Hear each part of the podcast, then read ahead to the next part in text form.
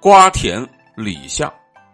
这个典故最早出自古乐府曹植所作的《君子行》，与之相关的一个故事讲的是：袁义修呢是南北朝时期的北齐临漳人，他呢少年老成，性格沉静，很有见识。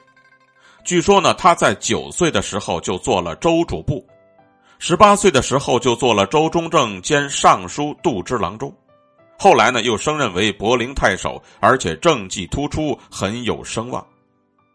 他之所以政绩突出又很有声望呢，主要原因是他能够为官清白自守，从来不会收受贿赂。据说呢，他在尚书的十多年里，从未接受过任何人家的一升酒来喝，因此呢，在他的官地便有不少文人联名为他立碑表彰，并且送他一个雅号，名叫青郎。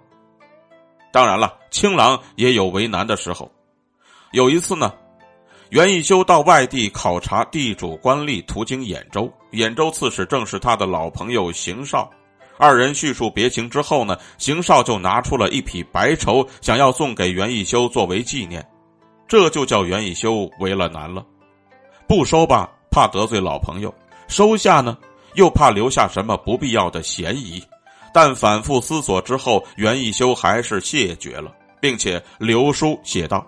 我这次路过这里，与往常不同啊。瓜田李下，古人是很谨慎的。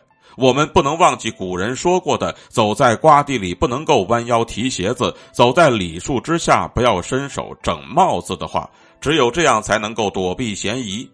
你的心意我领了，但是白绸不能收，不能留下不好的画饼。邢少呢是非常理解袁一修的心思的，所以就没有再。